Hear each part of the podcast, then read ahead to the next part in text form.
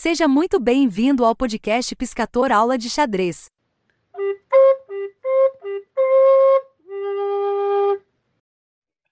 Olá, como é que vai? Tudo bem?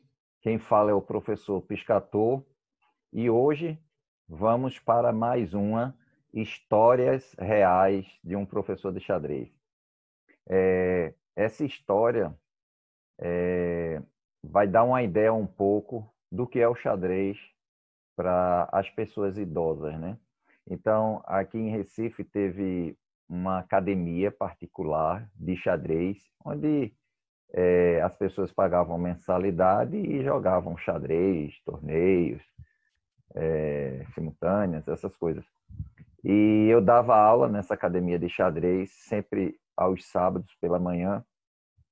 E é, como tinha muitas mesas, então cada aluno que aparecia, eu fazia um treinamento específico para ele, com exercícios, né?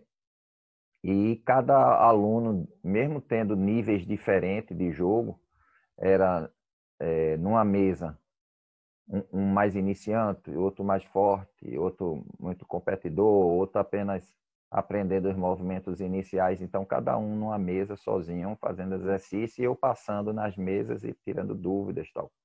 E aí eu tive, é, dentro dessa diversidade aí de interesses, um idoso, que é, essa história é muito legal, que ele foi indicado por um médico que me conhecia e foi diagnosticado com o Alzheimer, né?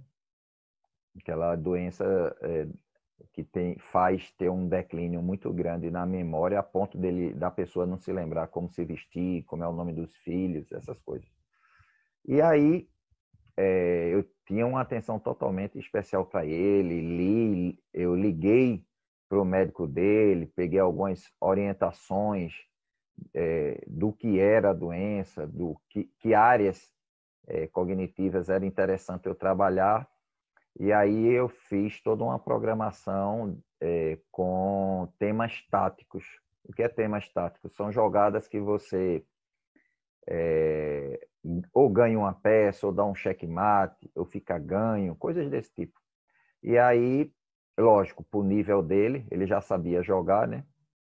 E ele não faltava e participava, e assim, sempre muito compenetrado. E eu tenho o hábito de que quando eu passo assim os exercícios, é muito comum eu sempre perguntar, tá tudo bem aí? Tem alguma dúvida? Aí quando a pessoa tem a dúvida, eu sempre dou dicas para a pessoa conseguir chegar ao resultado. Eu nunca dou a resposta, tá?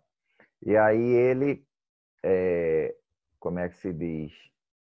Ele geralmente é, não acertava, né? Então eu sempre dando dicas, dando dicas, dando dicas e terminava ele acertando por causa das dicas. Cada vez as dicas se aproximam do resultado, mas nunca dando o resultado. Para a pessoa sentir o prazer de descobrir, né? Ele super empolgado e eu sempre pedi avaliação no final da, da aula, né, de cada aluno, para falar o que é que achou tal, e ele também dizendo porque gostou. E isso acontecendo todo mundo ao mesmo tempo. Então, não tem divisão, não. Tem as mesas separadas e cada um fazendo seus exercícios e eu falando tal. Pois bem, então, num determinado dia, eu, eu disse, ó, oh, tem mais outra posição, tal. E ele adorava resolver isso.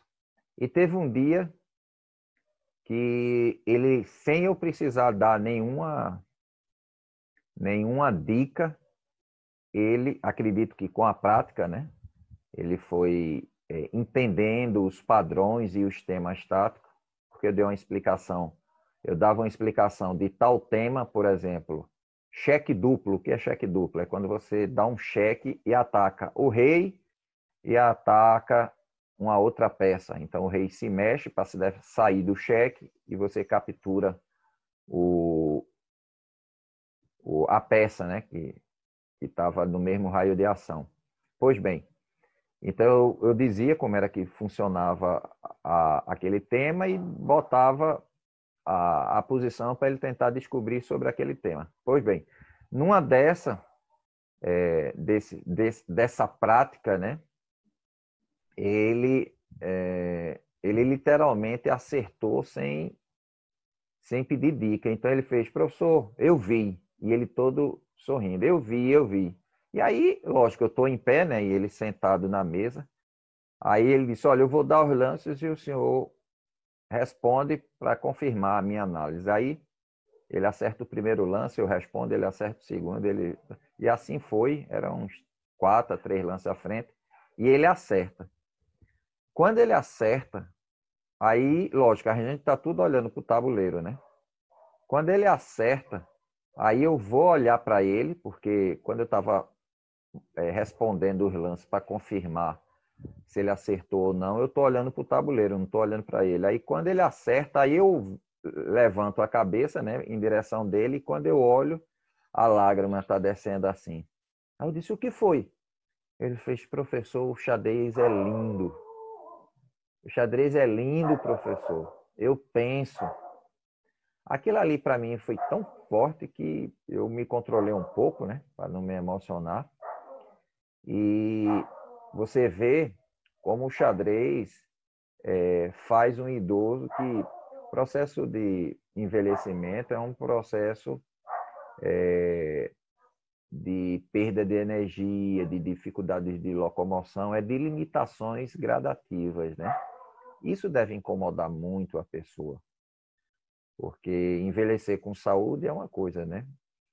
E, e ele se encantou, se encantou com ele mesmo, porque ele conseguiu responder sem, sem pedir dicas. Então, é um relato que mostra que mesmo com a doença tão grave, a pessoa se encanta com xadrez simplesmente por reconhecer que quando ela resolveu aquilo ali, ela se encontrou com sua autoestima. Então, não esqueça que xadrez não é só para criança e jovem, não.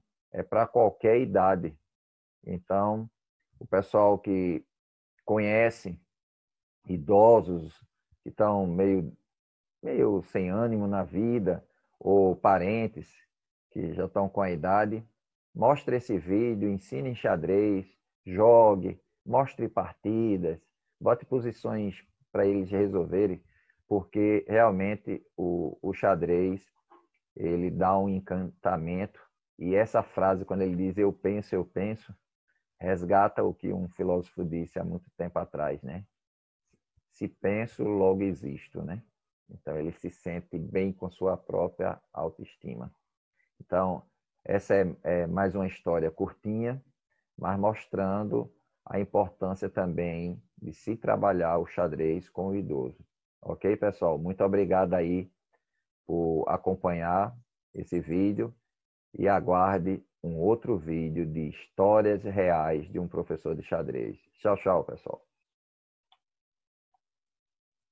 Se você tiver qualquer dúvida ou queira sugerir temas para o nosso podcast, ou queira ter aula particular comigo, ou queira fazer parcerias, entre em contato por e-mail piscator.